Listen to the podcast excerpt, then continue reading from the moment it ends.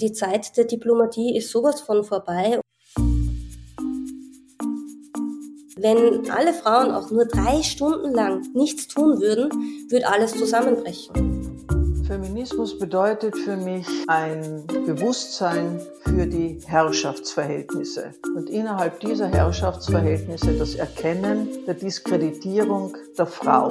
Frauen, junge Frauen, Mädchen brauchen starke Vorbilder, um dieses andere, sie zurückhaltende, sie abwertende zu überwinden. Wie männlich dominiert ist unser Geschmack? Ich würde mir wünschen, dass Männer verstehen, dass sie, damit die Welt eine gleichberechtigtere wird, ihren Beitrag leisten müssen. Hallo und herzlich willkommen bei Große Töchter. Habt ihr mich vermisst? Habt ihr große Töchter vermisst? Keine Sorge, sie sind jetzt wieder zurück, die großen Töchter. Genau genommen eine heute. Und wer, das werdet ihr gleich erfahren. Bevor es aber losgeht, möchte ich mich wie immer bei meinen neuen Steady-SupporterInnen bedanken. Heute bedanke ich mich bei jenen, die im Laufe des Septembers dazugekommen sind. Danke Lisa, danke Ines, danke Sarah und danke Anja. Dank euch ist es mir überhaupt möglich, große Töchter weiterzumachen, äh, denn der Podcast ist so gut wie zur Gänze von HörerInnen finanziert. Das heißt von Leuten, die den Podcast hören und ihn gut finden und ihn so gut finden oder so wichtig finden oder ihn so gerne hören, dass sie bereit sind, dafür freiwillig zu bezahlen. Und das geht auf steadyhgv.com slash große Töchter Podcast. Ihr könnt dort auch alle möglichen Goodies auswählen, die ihr als kleines Dankeschön kriegt für euren Support. Und eine kurze Info an der Stelle. Steady stellt ständig Dinge um. Im Moment gibt es einige Änderungen, was äh, Jahresabos und Monatsabos betrifft. Und ähm, für euch bedeutet das jetzt, wenn ihr ein Abo abschließt, die Goodies, die ihr auswählt, kriegt ihr entweder, wenn ihr ein das Abo als Jahresabo auswählt, also nicht als Monatsabo, sondern als Jahresabo, dann bekommt ihr das Goodie sofort. Und wenn ihr ein Monatsabo auswählt, dann bekommt ihr das Goodie nach fünf Monaten. Das heißt, ähm, ihr bekommt es nicht gleich zugeschickt. Ähm, das ist wichtig dazu zu sagen, weil ich schon öfter E-Mails gekriegt habe von Leuten, die mir sagen, sie haben jetzt ein Abo abgeschickt und immer noch kein Goodie erhalten. Wenn ihr ähm, die Option Monatsabo aussucht, dann verschicke ich die Goodies erst nach äh, fünf Monaten aufrechten Abos. Wenn es ein Jahresabo ist, dann verschicke ich sie gleich. Äh, nur das zur Info an euch. Und was auch noch wichtig ist dazu zu sagen, ähm, es gibt immer wieder Menschen, die ein Abo abschließen, weil sie ein bestimmtes Goodie wollen und dann das Abo sofort wieder kündigen. Und das Ding ist, ich sehe euch dann nicht als aktive Abonnentinnen und es kann sein, dass ähm, ihr dann kein ähm, ja, kein Goodie kriegt, weil ich nicht rechtzeitig sehe, dass ihr das Abo wieder gekündigt habt. Das heißt, es ist sinnvoll, auch wenn ihr ein Jahresabo auswählt, ähm, eine gewisse Zeit das Abo laufen zu lassen, damit ich überhaupt sehe, dass ihr ein Abo abgeschlossen habt. Das waren die zwei Infos bezüglich Steady, die ich an euch weitergeben wollte. Und an alle, die jetzt zuhören und oder bis zum Ende dieser Folge zuhören und den Podcast gut finden, schaut doch auch mal rein, steadyhackwe.com slash große Töchter Podcast. Ihr stellt damit sicher, dass es diesen Podcast geben kann. In der heutigen Folge ist Nicola Werdenig zu Gast. Mit ihr habe ich über Machtmissbrauch, sexualisierten Machtmissbrauch im österreichischen Skisport gesprochen.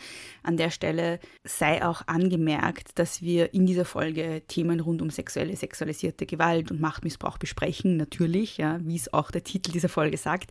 Das heißt, wenn das Thema für euch schwierig ist, gerade ähm, vielleicht die Folge nicht alleine hören oder vielleicht sie nicht jetzt hören. Das wollte ich nur mal ähm, voranstellen. Es gibt kaum Folgen in diesem Podcast, die für mich als Host schwieriger sind als Folgen, in denen es um Sport geht, weil ich einfach absolut 0,0 Ahnung habe, wenn es um Sport geht, egal um welchen Sport. Ich habe einfach null Ahnung. Es gibt kein Thema auf dieser Welt, bei dem ich mich weniger auskenne als Sport. Und deshalb sind das so Themen, die ich ein bisschen scheue, ähm, auch wenn ich weiß, dass es viele ZuhörerInnen gibt, die das Thema interessiert, aber wenn es um Sport geht, bin ich immer so ein bisschen scheu, weil ich äh, einfach ja Angst habe davor, dann ähm, in Gesprächen äh, zu wenig Wissen zu haben. Und weil natürlich aber feministische Themen überall relevant sind, auch im Sport, ist es natürlich nicht möglich, in diesem Podcast das Thema auszulassen. Und natürlich ist es auch nicht möglich, eine großartige große Tochter wie Nicola Werdenig nicht in diesen Podcast einzuladen. Sie steht ja schon ganz lang auf meiner Liste. Also habe ich den Mut zusammengefasst und sie zum Thema Skisport befragt und wie wenig Ahnung ich von Sport habe, merkt ihr wahrscheinlich an ein paar Stellen dieses Interviews, obwohl ich versucht habe, mich vorzubereiten. Aber ich habe zum Beispiel den großen Fehler gemacht, dass ich nicht gecheckt habe in der Vorbereitung, dass es einen Unterschied gibt zwischen Skispringen und Skifliegen. Und falls ihr das auch nicht wisst, ich habe danach jetzt ein bisschen recherchiert und habe herausgefunden, dass Skifliegen im Gegensatz zu Skispringen ein Sport ist, bei dem man wesentlich schneller springt und wesentlich weiter. Ich zitiere sportlexikon.com. Der große Unterschied zwischen einer Flugschanze und einer Sprungschanze ist vor allem die Dimension und damit die Geschwindigkeit, mit der man wegspringt. Springt man normalerweise mit 90 km/h ab, erreicht man bei der Flugschanze 105 km/h und mehr.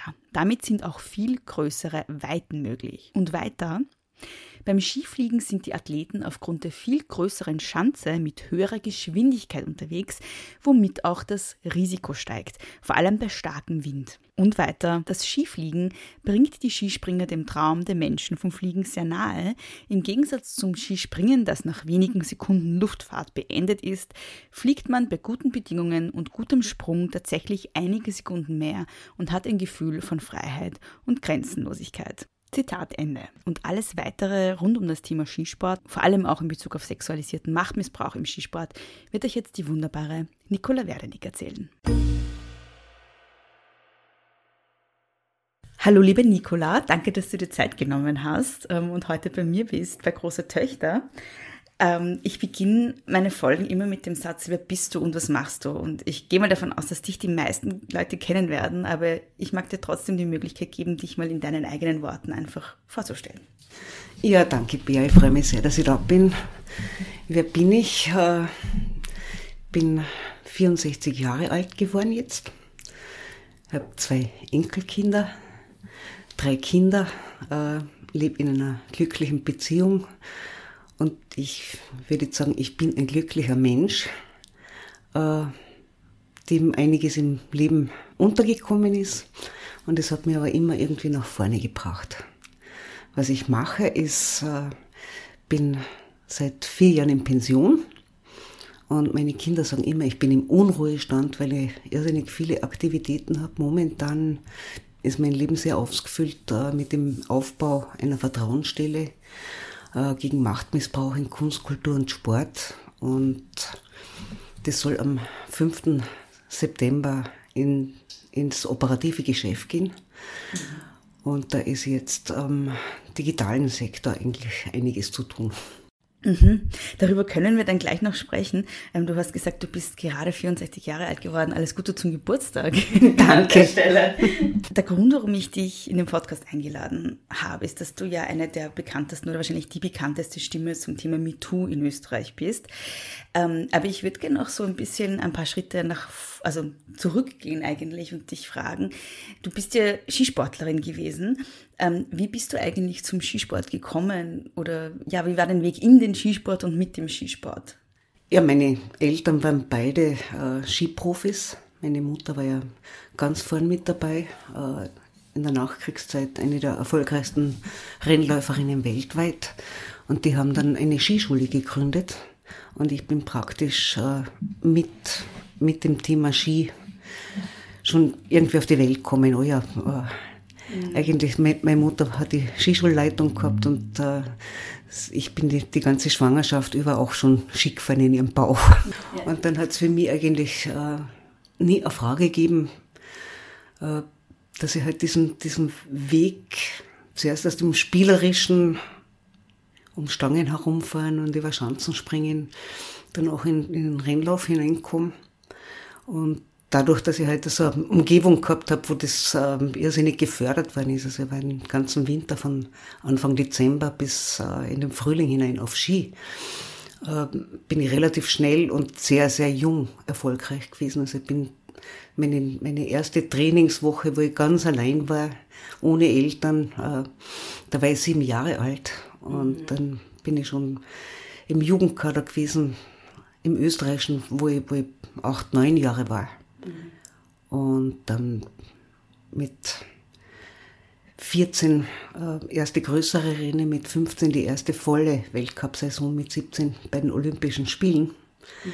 So bin ich da reingekommen, hineingewachsen, bis ich halt dann irgendwo das System kritisch hinterfragen angefangen habe. Ja, wie ist das für einen jungen Menschen, wenn man so von klein auf schon so auf Wettkampf getrimmt wird? Ich stelle mir das ja auch, abseits von allem, was wir dann auch noch besprechen werden, sehr schwierig vor, ähm, so, einen, so einen Leistungs, ja, wie soll ich sagen, so einen, wie kann man das am besten sagen, so einen Leistungsgedanken irgendwie schon erzogen zu werden oder, oder da rein, rein erzogen zu werden? Ja, also ich habe das ja ziemlich intensiv verspürt. Meine Mutter war sehr, sehr ehrgeizig. Mein Vater war eher so der, der sanftere Coach, der mental gearbeitet hat. Meine Mutter war irrsinnig ehrgeizig. Äh, die hat nicht nur im, im Skisport äh, von mir Leistungen verlangt, die musste in der Schule die Beste sein. Äh, ich habe wettkampfmäßig Tennis gespielt neben dem Skisport. Ich bin auch geschwommen, wettkampfmäßig. Mhm. Das heißt, ich habe eigentlich wenig Zeit für mich selber verbracht und der Leistungsdruck der ist ja für junge Menschen oft so, äh, da ist äh, vieles der Anerkennung ist äh, davon abhängig, wie, ob die Leistung passt oder nicht. Mhm. Und meine Mutter war eine relativ rigide Frau mhm. und mhm. äh, unter dem Leistungsdruck habe ich gelitten, was mir in dem Moment ja nicht so bewusst war, aber als ich das erste Mal dann äh, eine wirklich gute Therapeutin gefunden hatte, ist das äh, so, so, richtig herausgepurzelt aus mir. Mhm. Und das hat mir wahnsinnig gut getan, das, das mal loszulassen. Mhm. Und ich habe es dann auch immer wieder reflektiert und, und ja, meine drei Kinder, äh, denen wollte ich das alles ersparen und das hat mich dann letztendlich auch mit der, mit der Leistungsdrucksituation für mich selber wieder versöhnt, dass ich als Mama einfach alles besser machen konnte. Mhm. Ähm, du hast ja dann 81 aufgehört mit dem Skisport oder zumindest mit dem professionellen Skisport. Ich gehe mal davon aus, dass du immer noch Ski fährst, zumindest soweit ich das weiter mitverfolge auf Social Media, fährst du immer noch ab und zu Pisten runter, aber mit dem professionellen Skisport sozusagen hast du 81 aufgehört. Warum denn? Äh, ich habe mich einfach in dem, in dem ÖSV-System überhaupt nicht mehr gefunden. Ich habe dann, äh, weil die einzige, die Matura gehabt hat im, im ganzen Team, wollte dann immer lieber Einzelzimmer haben. Ich habe dann zum, zum Studieren angefangen. Und ich wollte dann, also Skifahren war, war mein, meine große Leidenschaft, auch äh, Schnellski zu fahren, Rennen mhm. zu fahren.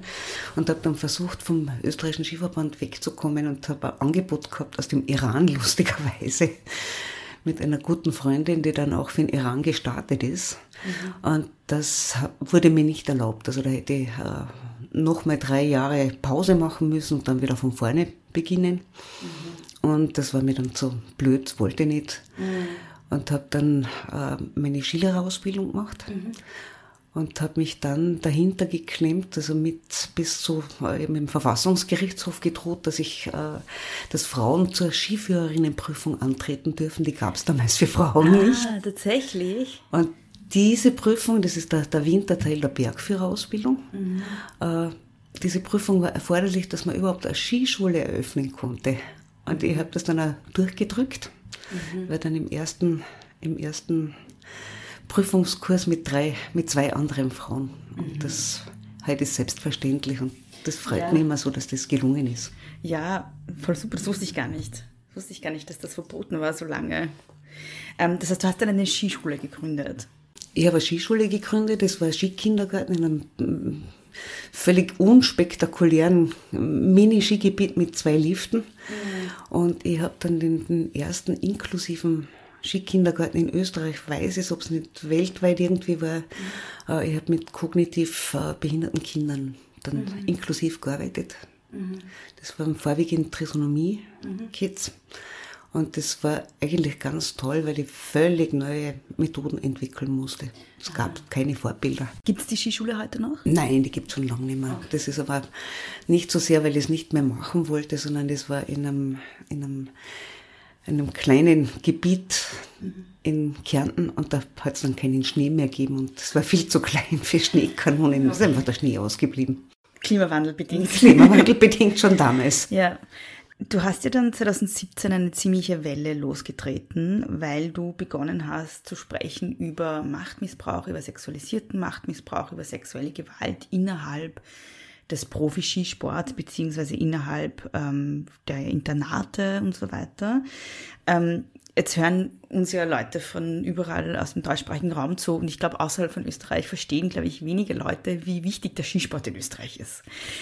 Es ist so, es ist ein bisschen sakrosankt, habe ich, äh, sakrosankt habe ich den Eindruck, ähm, und ich glaube, deshalb ist es auch kein Zufall, dass die Reaktion ähm, auf dein Sprechen so vehement waren ja, weil der heilige Skisport ähm, irgendwie angegriffen wurde, also zumindest so in der ganz, also in der von, in der Wahrnehmung von einigen, glaube ich. Ähm, ähm, was hat dich denn bewogen, 2017 über diese Themen zu sprechen?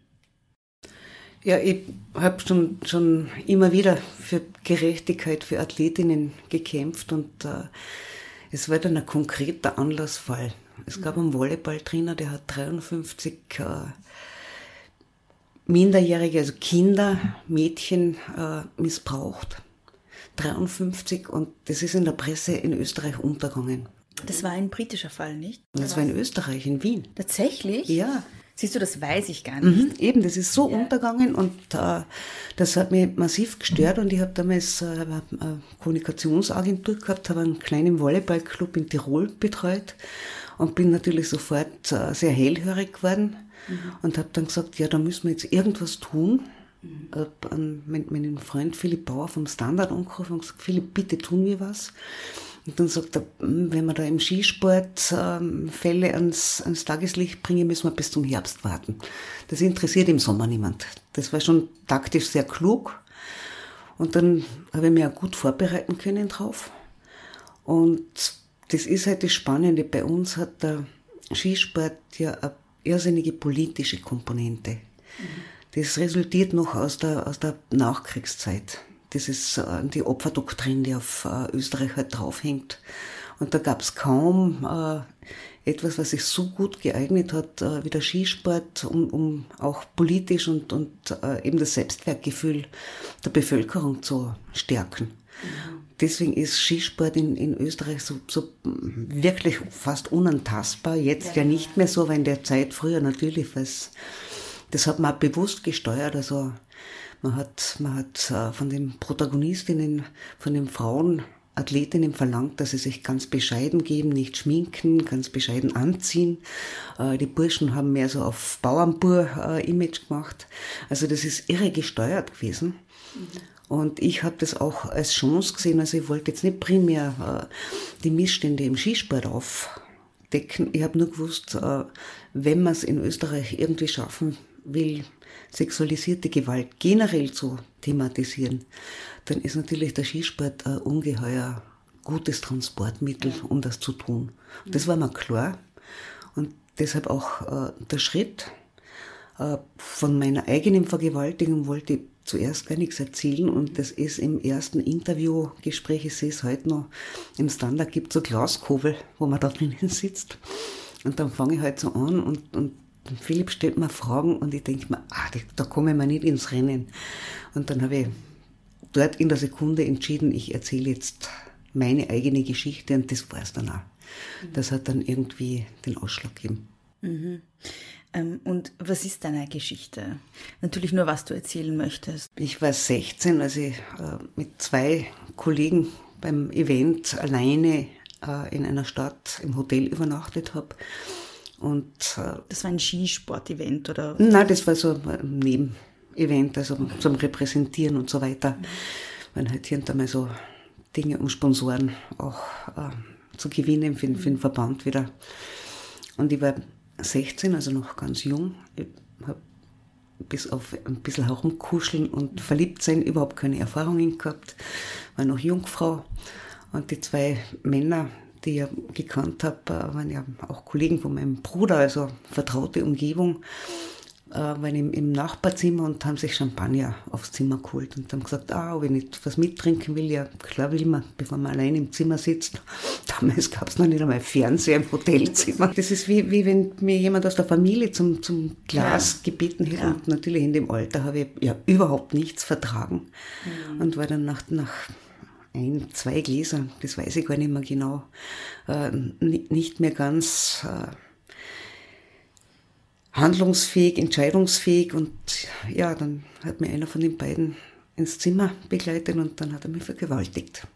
Und das, ich wusste eigentlich gar nicht, was mir passiert. Ich war stocksteif, bin einfach nur da gelegen und war halt dann, das war die, die nächsten Wochen waren ganz schlimm, weil ich befürchtet habe, was ist, wenn ich jetzt schwanger bin, als schon wirklich im, im Nationalteam in dem Alter, Karriere weg, ähm, was in den 70er Jahren äh, das für Schande bedeutet hat, als, als junge Frau schwanger zu sein, hätte mir nicht einmal sagen getraut von wem. Also das war eine Horrorzeit.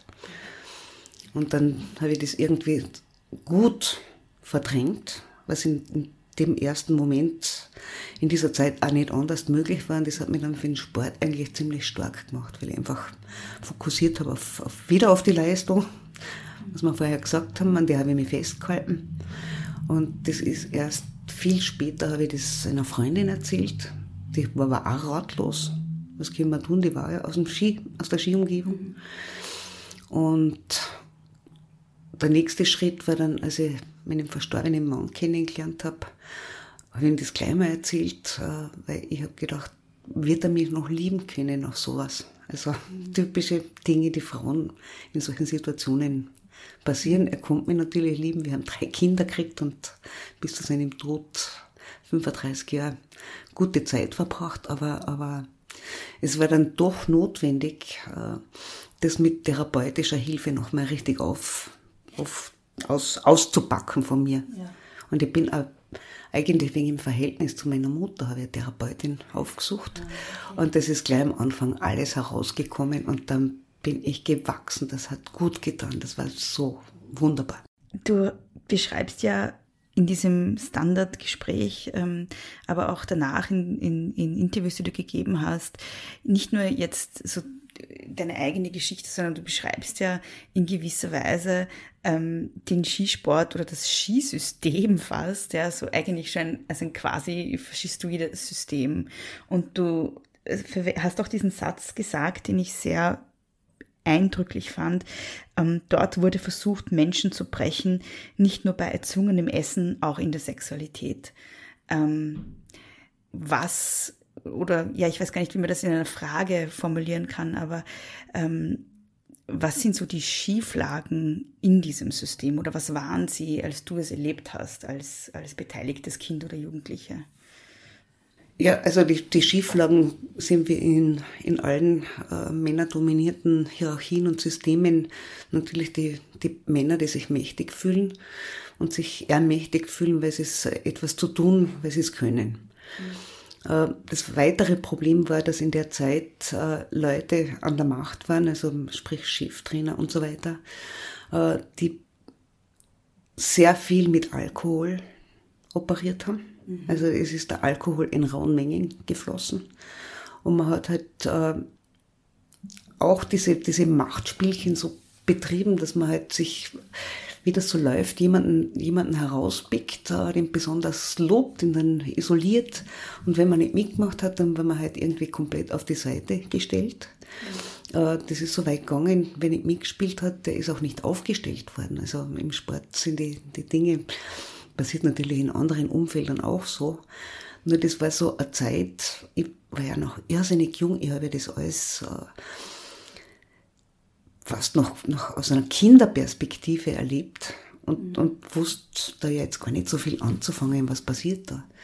Aber die Schieflagen da drinnen sind erstens einmal eben Männer, die, die ihre Macht missbrauchen. Äh, dann war das gerade an der Bruchkante, äh, als das, als das ähm, von Amateurhaften zum Profisport gegangen ist. Dann haben äh, diese mächtigen Skifabrikanten plötzlich über alles bestimmt. Und das, auch, auch die Politik hat sich dem Ganzen untergeordnet. Das heißt, das war, war eine einzige Schieflage, würde ich sagen. Mhm. Das hat, also das Machtmissbrauch war gang und gäbe und alle, alle haben mitgespielt und alle waren irgendwie abhängig. Also ein patriarchales Gewaltsystem eigentlich. So. Würde ich jetzt retrospektiv äh, durchaus so sagen. Ja. ja.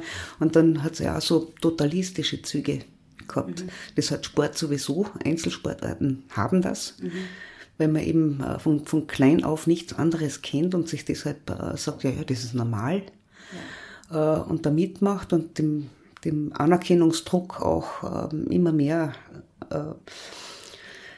Erdulden auch äh, entgegenbringt und man, man sieht das selber ja gar nicht so, das sind dann so die, die zwanglosen Zwänge, nennt man das mhm. in, der, in der Soziologie auch. Ja, ja. Ähm, Jetzt für Leute, die sich gar nicht vorstellen können, was wir meinen mit System und welche Institutionen da dahinter stehen, ähm, weil ich glaube, wenn man nicht so den Einblick hat, dann weiß man das vielleicht gar nicht. Ich kenne mich zum Beispiel auch überhaupt nicht aus im Skisport und ähm, deshalb habe also durch deine Geschichte habe ich dann so ein bisschen also einen Überblick gekriegt, so dass, dass es da so Skiinternate gibt. Ähm, Kannst du mal vielleicht ein bisschen erzählen, welche Systeme das waren oder welche Institutionen, in denen du da warst überhaupt? Ja, also ich kann, ich kann jetzt mal die Struktur gerne ja, erklären. Ja, ja. Äh, das beginnt ähm, bei, bei ganz vielen Kindern im, eben mit, mit am Hang der Eltern zum Sport, die halt die Kinder zum Skifahren bringen. Äh, manchmal auch äh, irgendwelche Verwandten oder auf Vereinsebene. Erste Station ist immer Vereinssport. Mhm. Zweite Station ist dann irgendwelche regionalen äh, Kader, Bezirkskader und so weiter, Strukturen, wo trainiert wird. Und dann kommt schon ein Schritt, wo man das halt Ganze, das Ganze mit der Schule vereinbaren muss. Da gibt's äh, damals ist Skihauptschule, jetzt sind es die neuen Mittelschulen. Und mhm. äh, der nächste Schritt sind halt dann äh, Oberstufen, wo es Handelsschulen Handelsakademien und wie auch in Stamms AHS gibt, auch in, gibt mehrere in ganz Österreich. Das hat aber äh, wenig damit zu tun, dass man dort ausgebildet wird als, als Skirennläuferin. Dort erhält man lediglich noch die Chance, dass man den Skisport mit der Schule vereinbaren kann. Mhm. Also wenn man in diesem Bereich 14, 15 nicht schon irgendwo auf, a, auf einer höheren Ebene äh, in, in einer Trainingsumgebung wie Landeskader oder Nationalkader, Juniorenkader ist, mhm. äh, dann ist es eh meistens schon spät. Also viele glauben in den, in den äh, diversen Ski affinen äh, Bildungsstätten, äh, da, da werden, werden Skiausbildungen gemacht, äh, dem, dem ist gar nicht so. Also der Zweck ist eher, dass man, dass man Schule und Leistungssport vereinbaren kann. Gibt's ja auch für andere Sportarten. Mhm. Ja, und dann hat man halt die, die, die nächsten Schritte sind dann, aber die laufen, bei mir lief das völlig parallel. Also ich war mit, mit 15 ja schon im Nationalteam mhm. und hatte für die Schule zwei, drei Monate im Jahr äh, maximal Zeit, den ganzen Stoff zu bewältigen. Das ging eben in dieser Schule. Äh, in Stams, wo ich war, da hat für mich jetzt äh, keinen Schalenbeigeschmack. Das war wirklich die schöne Zeit, weil ich da Gleichaltrige gehabt habe und da ist es nicht um Leistung gegangen, sondern mhm. weil halt Teenager untereinander so tun, Musik hören und herumblödeln. ja. Und ja, dann der nächste Schritt ist halt dann äh, auf irgendwelchen Wettkampfebenen sich Startplätze zu sichern. Zuerst äh, nennt man das Europacup, FIS-Rennen sind zuerst. Und dann geht's rauf in die oberste Liga, das ist der Weltcup. Und dann wird's ganz dünn, wenn es um, um Wettkämpfe wie Olympia oder WMs geht, weil da werden dann eben nicht mehr zehn entsandt pro Nation, sondern halt nur eine Handvoll. Ja. Und du warst dabei? Ich war mit 17 dabei, ja. ja. ja, ja.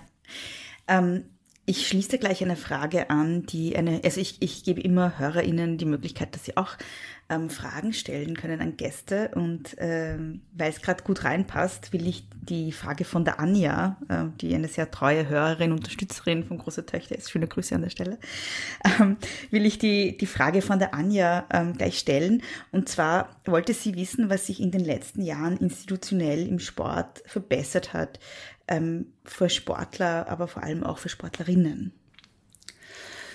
Ja, es wurde jetzt schon in, in den letzten 10, 15 Jahren äh, einmal sehr viel über, über Gleichstellung debattiert, äh, es ist auch vieles passiert.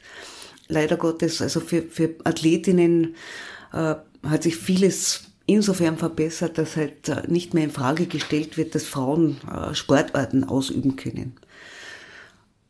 Jetzt auf Funktionärinnen-Ebene äh, ist, man, ist man immer noch viel zu dünn. In manchen Sportarten wird auf, auf Equal Pay geschaut, also wir sind am Anfang, aber es kommt, es sind Themen, da sind Kanada, USA wirklich tolle Vorreiter, die ich unterstützen darf ist. Und dann ist halt jetzt schon schon langsam auch das Thema, die Themen, die in der Gesellschaft sind, dass man einfach irgendwo sich äh, nicht mehr so getraut, sexistische Aussagen zu bringen. Äh, seit wir darüber reden, dass sexualisierte Gewalt eine Rolle spielt, ist es auch irgendwo kein Tabuthema mehr. Also es trauen sich schon immer mehr äh, Leute was zu sagen und äh, potenzielle Täter wissen auch, dass man hinschaut. Also mhm. so wenig ist nicht passiert. Und eben jetzt auch äh, durch die Errichtung dieser Vertrauensstellen passiert auch in, in Deutschland gerade sehr viel. In England passiert was, Kanada, überall äh, werden halt Anlaufstellen einerseits geboten. Aber mich interessiert ja auch die, die ganze Erfassung, klingt jetzt ein bisschen technokratisch, das Case Management, wenn sich Betroffene melden, dass man so viel wie möglich Statistik erheben, äh, diese Zahlen dann aufbereiten, damit wir Präventionsarbeit machen können. Ja. Und Präventionsarbeit äh, entwickelt sich rasant. Mhm. Und da haben wir tolle Expertinnen in mhm. Österreich. Wie war denn, als du 2017 dann über deinen Fall und über den Machtmissbrauch auf einer systemischen Ebene im Skisport gesprochen hast, wie war denn die Reaktion drauf? Ähm, da gab es ja sehr positive Reaktionen, aber auch sehr, sehr negative Reaktionen. Ähm, magst du vielleicht erzählen, wie so dein Eindruck war? Ja, es war, die, die schönsten Dinge sind mir schon in Wien passiert, dass mir wildfremde Frauen in der Straßenbahn umarmt haben und mich auch Männer angesprochen haben. Das hat mich sehr gefreut, die mir dann auch gesagt haben, äh, ja, bei mir ist auch was vorgefallen. Also das mhm. MeToo im besten Sinn ist da passiert. Also nicht, dass die ihre Geschichten groß raushängen wollten, aber die haben den Mut gefunden und äh, viele Leute haben mir dann auch erzählt, Ma, ich habe von meiner Mutter, äh, die hat sich jetzt getraut, über, über sich zu reden mhm. und äh, was ihr passiert ist. Äh, bis hin, dass ganz tolle Reaktionen aus der Presse kommen sind. Mhm. Und aus dem Umfeld, ich habe immer, immer gesagt, ja, je näher ein Skilift ist, desto kritischer ja bin ich gesehen worden. Da war ich halt das typische, die typische Nestbeschmutzerin. Mhm. Aber nachdem ich in Wien lebe, meine Kinder in Wien sind und, und mein ganzer Freundeskreis auch da ist, äh, war das jetzt nicht das ganz große Problem. Mhm. Und was noch war, also es, es hat, gab doch tatsächlich nicht nur Kolleginnen, äh, die halt das nicht gut geheißen haben, was ich getan habe, mhm. bis hin, dass sie es verdrängt, verleugnet haben. Mhm äh, aus Gründen, die ich verstehe, von Coping-Situationen selber, bis dorthin, dass halt äh, diese Zeit, in, in der sie ihren, ihre beste Zeit hatten, also sich selber definieren über diese Zeit, ja. dass die dann auch irgendwo äh, halt nicht, nicht mehr so, äh, wie soll ich sagen, den Glorienschein trägt. Mhm. Und deswegen ist es ja in Skikreisen so nicht, also so kontrovers aufgenommen worden. Du hast ja schon angesprochen, dass du gerade dabei bist, eine Vertrauensstelle mitzubegründen. Ähm, was, wo ist die? Was soll die? Was will die? Magst du mal kurz darüber ein bisschen erzählen? Ja, der Gedanke, der ist äh, schon lange da, dass er eine Anlaufstelle braucht. Mhm. Äh, das war schon vor 2017 klar. Ich habe dann, das war irrsinnig schön, in der Maske bei Puls 24 die Chris Kahl kennengelernt, die seither meine, meine engste Mitstreiterin ist. Die ist extra aus Washington hergeflogen, die hat eine Schulung beim FBI gemacht als forensische Psychologin, ist am Abend gekommen, am nächsten Tag wieder zurückgeflogen. Mhm. Sie ist so die Präventivexpertin mhm. auf, auf diesem Sektor. Und, und wir haben gesagt, ja, wir wollen das. Wir müssen, das, das war binnen fünf Minuten klar, wir, wir haben uns nicht gekannt vorher. Und äh, haben dann einfach sehr rasch begonnen, äh, noch einmal das Thema zu besprechen. Es gab aber natürlich auch schon andere Bestrebungen, wie, wie von 100% Sport und so weiter, dass so etwas notwendig ist. Mhm. Und äh, am Anfang ging mir das viel zu langsam. Mhm. Äh, dann habe ich aber erst einmal gesehen, was da politisch eigentlich äh, passiert. Mhm. Ich habe dann wirklich von, von zuerst, äh, ja, wenn, wenn lustigerweise SPÖ und NEOS waren da, Grüne dann sowieso, also viel Unterstützung aus den unterschiedlichsten Kreisen gehabt. Nur es bedurfte eines Nationalratsbeschlusses. Und das ist im Mai vergangenen Jahres passiert. Das war wirklich äh, fast, fast einstimmig, nur die FPÖ hat dagegen mhm. gestimmt, aber die anderen Parteien waren alle dafür. Und jetzt eben hat ein Jahr Projektphase begonnen. Jetzt sind wir in den, in den letzten Schritten. Ich bin da eben gemeinsam mit anderen Frauen aus Kunst, Kultur und Chris und ich sind vom Sport äh, in diesem Vorstand. Unsere Partnerorganisation vom Sport ist eine bestehende Anlaufstelle schon, das heißt 100% mhm. Sport. Und da sind wir jetzt dabei, mal Betrieb aufzunehmen. Und es soll eine Stelle sein, wo Betroffene sich hinwenden können. Und was, was bekommen sie dann oder was ist das, was ist das Ziel? Also wir, sie bekommen jetzt einmal einfach äh, eine Anlaufstelle, wo sie einmal über das, was ihnen widerfahren ist, was ihnen angetan wurde, äh, sprechen können. Mhm. Und dann, äh, sie bekommen, was sie nicht bekommen, ist äh, therapeutische Unterstützung direkt von uns. Wir können sie aber weiterleiten und auch keine juristische äh, Begleitung haben wir, aber auch äh, Partnerorganisationen, wo wir einfach weiterleiten. Und dann halt, äh, ja, sie, sie bekommen äh, Betreuerinnen, die ihnen zuhören, mal, mhm. weil das ist das Wichtigste überhaupt. Und der Fall, der jeweilige bekommt wird, wird zum Fall, nicht mehr eine, Geschichte, die einfach äh, in mir herumgeistert, mhm. sondern er wird erfasst und ist da. Mhm. Mhm. Und ich, ich habe ja mit, mit so vielen Betroffenen, das war früher noch viel mehr, natürlich am Anfang selber gesprochen.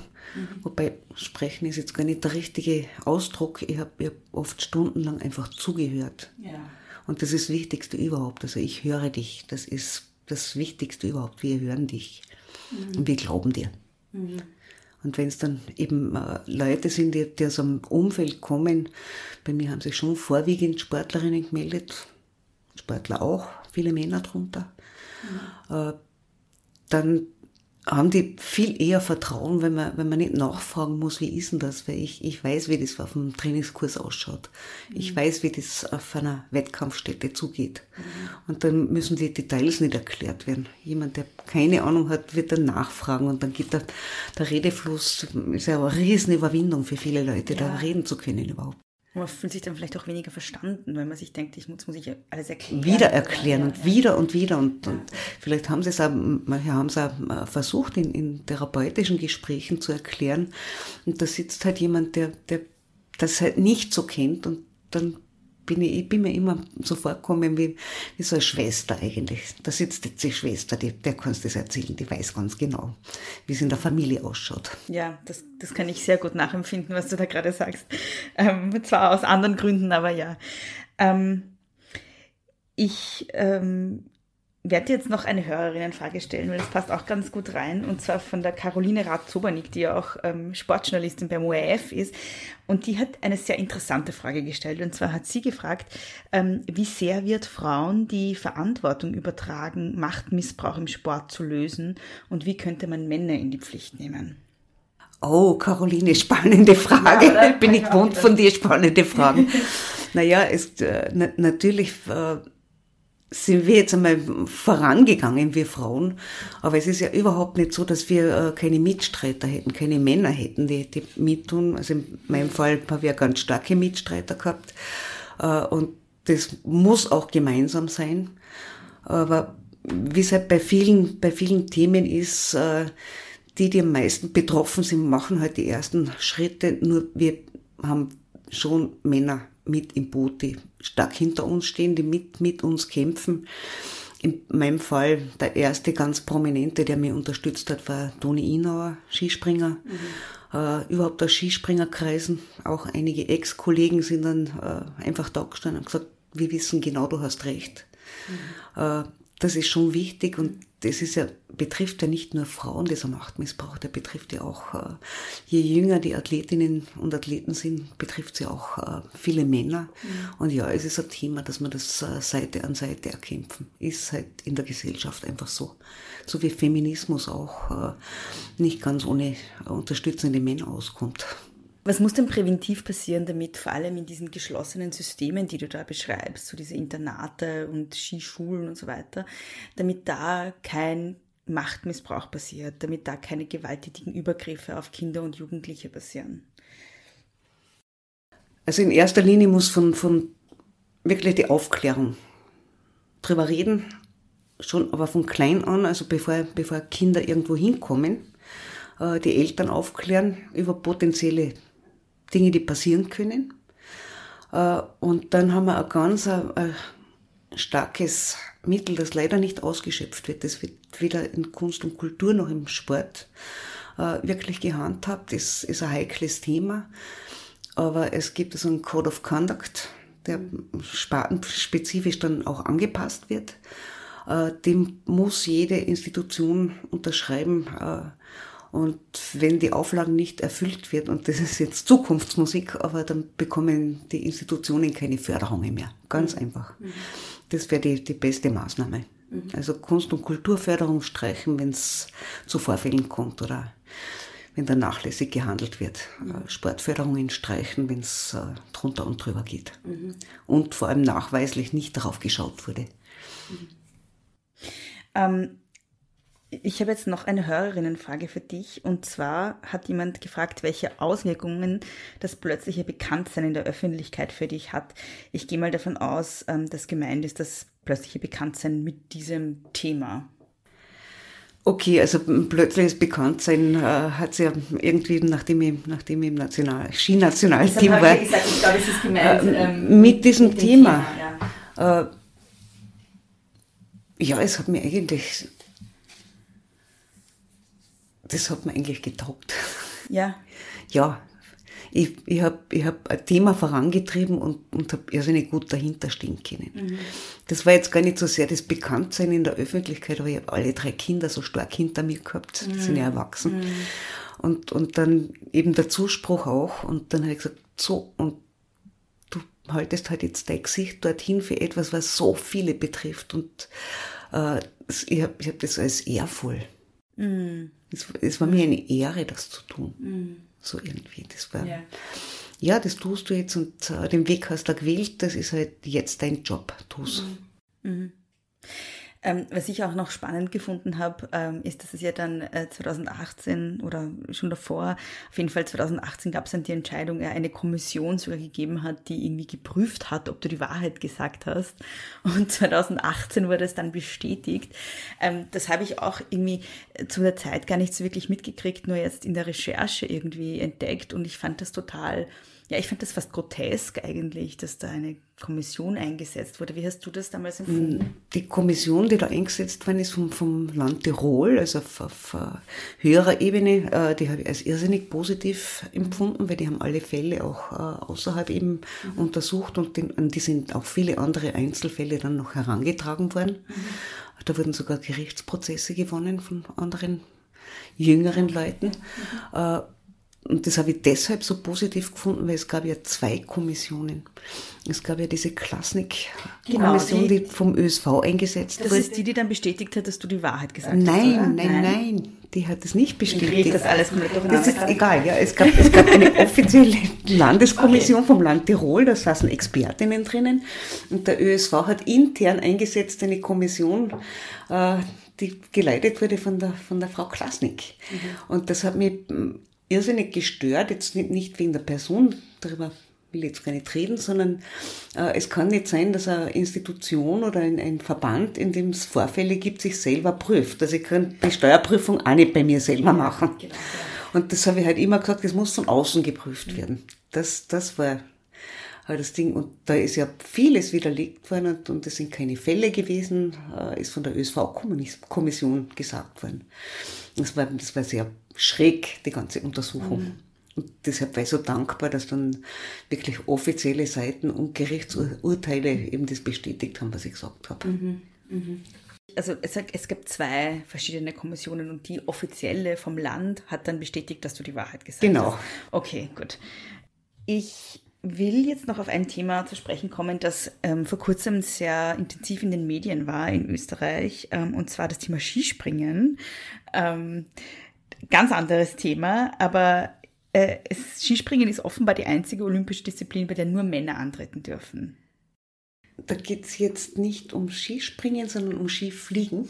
Um Skifliegen. Bei Skispringen sind schon Frauen dabei. Okay. Äh, da geht es um Skifliegen und da geht es um wirklich etwas, äh, wo ich sage, das gehört jetzt einfach wissenschaftlich untersucht, mhm. äh, weil das körperliche Ungleichgewicht zwischen Männern und Frauen dort äh, schon eine Riesenrolle spielt und Verletzungen in sich bergen kann. Mhm. Und zwar ist es so, dass Frauen erwiesenermaßen eine geringere Sprungkraft haben als Männer. Also mhm. das sieht man an den Hochsprungrekorden. Wenn ich jetzt im Kopf habe, Männer 2,47 Meter im Hochspringen, Frauen 2,6 Meter oder irgend sowas. Also das sind schon Riesenunterschiede. Und das spielt auch im Skispringen eine Riesenrolle. Ja. Und auch im Skifliegen.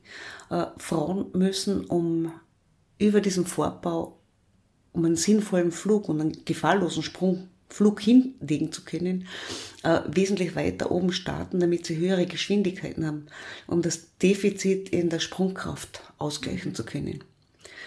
Und das heißt, wenn die schneller hinfahren, sind natürlich die Folgen von einem, von einem Absturz, ich sage jetzt gar nicht, wenn die mal ins Fliegen kommen, äh, in der, in der Absprungphase, dort ist gefährlich. Also es ist immer, wie, wie halt beim Flugzeug auch, die Startphase und die Landephase mhm. ist, ist das Happige. Und beim, beim Skifliegen ist die Startphase, die Absprungphase besonders kritisch. Mhm.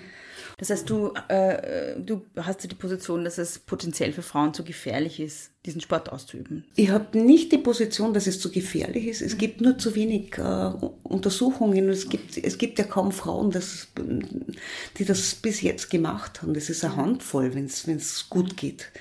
Das, wenn man das dann auf, auf einer breiteren äh, Ebene anlegen will, dass das mehr Frauen machen und, und äh, auch junge Frauen, die halt ähm, da reinwachsen müssen, dann gehört das einfach einmal klipp und klar äh, simuliert, wissenschaftlich ersucht, äh, untersucht, be bevor man, man kann ja alles simulieren mittlerweile, bevor man da ein Versuchskaninchen irgendwo hinunterlässt und, und uh, über 200 Meter weit durch die Luft fliegen lässt. Mhm. Uh, und das ist ja auch so, alle sagen ja, die Frauen sollen das selber entscheiden. Äh, das sind momentan zwölf Frauen, die im Gespräch sind, dass sie das tun wollen können. Wobei sogar bei diesen, die die, die Fähigkeiten und äh, die Routine hätten, das zu machen, sind die Meinungen auch geteilt. Äh, weil da gibt Stimmen, die sagen, na, lasst uns Frauen doch bitte, bitte mehr Großschanzen-Events springen, damit wir ein bisschen Breite kriegen. Wir sind ja so wenig, äh, wenn wir Breite haben, dann können wir eine eigene Tournee aufstellen. Dann, dann wird der Sport groß und äh, nicht im Rahmen von Männer-Events dann wieder einfach nur eine Handvoll Frauen halt da mittun und dann heißt es ja, die, die Frauen bringen das ja eh nicht so zusammen. Mhm. Also da gibt es schon auch äh, intern Stimmen, die das äh, nicht so toll sehen. Mhm. Also mir geht es da in erster Linie um die Sicherheit von Athletinnen. Ja. Äh, wenn sie den Sport schon machen, dass man Rahmenbedingungen schafft, dass das äh, attraktiv wird für Zuschauer, für Medien. Das, mhm. Um das geht es mir auch. Mhm.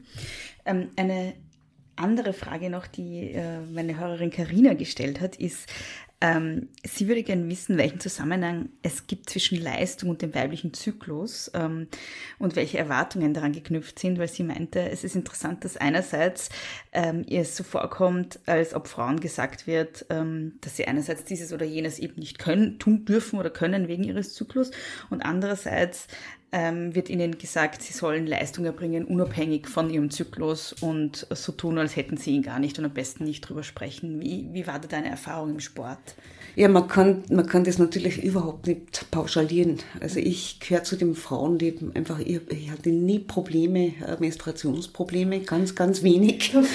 äh, ich habe im Familienumfeld junge Frauen, und Frauen, die darunter leiden. Also, und ich hatte Teamkolleginnen, die, die sind völlig ausgefallen. Mhm. Das war auch äh, so ein Thema. Äh, man ist dann aber auch dran gegangen, äh, den Zyklus zu, zu regulieren, halt mit Hormonen. Mhm. Pille war es damals.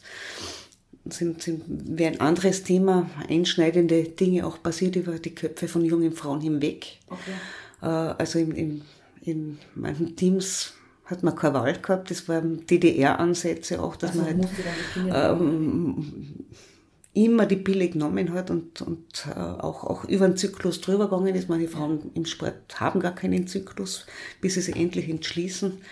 Es ist sehr unterschiedlich gehandhabt. Bei mir war das so, dass ich äh, im mit, mit meiner Menstruation eigentlich eher leistungsfähiger war. Mhm. Aber das ist völlig unterschiedlich. Mhm. Also das muss, sollte man thematisieren natürlich, mhm. wird viel zu wenig, aber es ist ein individuelles Thema. Ja, aber hast du den Eindruck, dass darauf ausreichend Rücksicht genommen wird? Wenn Trainerinnen und Trainer modern sind, werden sie Rücksicht nehmen. Mhm. Ansonsten werden sich viele Athletinnen gar nicht drüber reden getrauen. Das wird wahrscheinlich immer noch der Fall sein. Ja. Okay, ähm, liebe Nicola, ähm, ich habe jetzt alle meine Fragen gestellt, die ich für dich hatte und habe jetzt noch eine letzte Frage und zwar, gibt es noch irgendetwas, ähm, was ich dich nicht gefragt habe, was du noch gerne loswerden würdest, was dir wichtig ist oder irgendeine Botschaft, die du hast, die dir, wichtig, die dir besonders wichtig ist oder was auch immer? Ja, erstens einmal, die, die Fragen waren äh, wahnsinnig gut vorbereitet, das macht Spaß. Obwohl ich nicht mal weiß, was der Unterschied zwischen Skifliegen und Skispringen ist. Ja, nichts. Das kann, das kann, da kann ich ja was erklären. äh, ja, meine, meine Botschaft ist einfach, und das ist ja irgendwo auch in der, in der Frage von der Caroline äh, beinhaltet. Äh, wir, wir dürfen, wir älteren Frauen, meine Generation, äh, wir sind stark motiviert, dass wir, dass wir eben für unsere Kinder, Enkelkinder, für Nachfolgegenerationen halt einfach einen, einen guten Weg gehen und, und die, es ihnen etwas leichter machen. Äh, sie, sie werden selber über Generationen noch äh, immer wieder Probleme haben. Die mhm. kommen die Nächsten daher mein großer Wunsch und die, und die Zuversicht ist aber, dass es nicht mehr nur Frauenthemen sind. Äh, mein Sohn und mein Schwiegersohn, die sind beide äh, echte Feministen. Äh, mein Partner ist Feminist, der auf Frauenanliegen schaut, dass man halt irgendwo eine Gesellschaft kreieren können, in dem es nicht mehr heißt, das sind die Emanzen, die da irgendwas wollen, sondern dass der Feminismus in eine Richtung geht, dass man gemeinsam solche Machtmissbräuche im Patriarchat abstellen. Das ist meine Botschaft, die ich halt auch von mir hertrage. Dann sage ich vielen lieben Dank dir, Nicola. Danke. Vielen lieben Dank, liebe Nicola, für das Gespräch und danke an euch fürs Zuhören. Alle relevanten Links findet ihr in den Shownotes, auch die Links zu den Social Media Profilen von Nicola. Eine kleine Sache habe ich allerdings vergessen in unserem Gespräch. Nicola Werdenig hat nämlich auch ein Buch geschrieben, im Leikam Verlag und es heißt Ski macht Spiele und darauf verweise ich auch in den Shownotes, also schaut mal die Links an. Die Vertrauensstelle gegen Belästigung und Gewalt in Kunst, Kultur und Sport, von der Nicola in dieser Folge berichtet, ist in der Zwischenzeit gestartet. Sie heißt Vera und ihr findet sie unter vera-vertrauensstelle.at. Auch darauf verlinke ich in den Shownotes. Große Töchter könnt ihr überall dort hören und abonnieren, wo es Podcasts gibt, auf Apple Podcasts, Spotify, Castbox, Google Podcasts und in jeder herkömmlichen Podcast-App. Und nicht vergessen, unbedingt auf Abonnieren klicken, damit ihr keine zukünftigen Folgen verpasst. Wenn ihr den Podcast gut findet und ihn supporten wollt, dann könnt ihr das einerseits monetär auf steadyhq.com slash große Töchter Podcast, der Link dazu ist in den Shownotes, aber ihr könnt es auch mit ein paar Sekunden Zeit und zwar indem ihr den Podcast bewertet und eine kurze, ja, Rezension schreibt, warum ihr ihn mögt auf Apple Podcasts oder fünf Sterne kann man auch schnell auf Spotify geben. Darüber würde ich mich sehr freuen.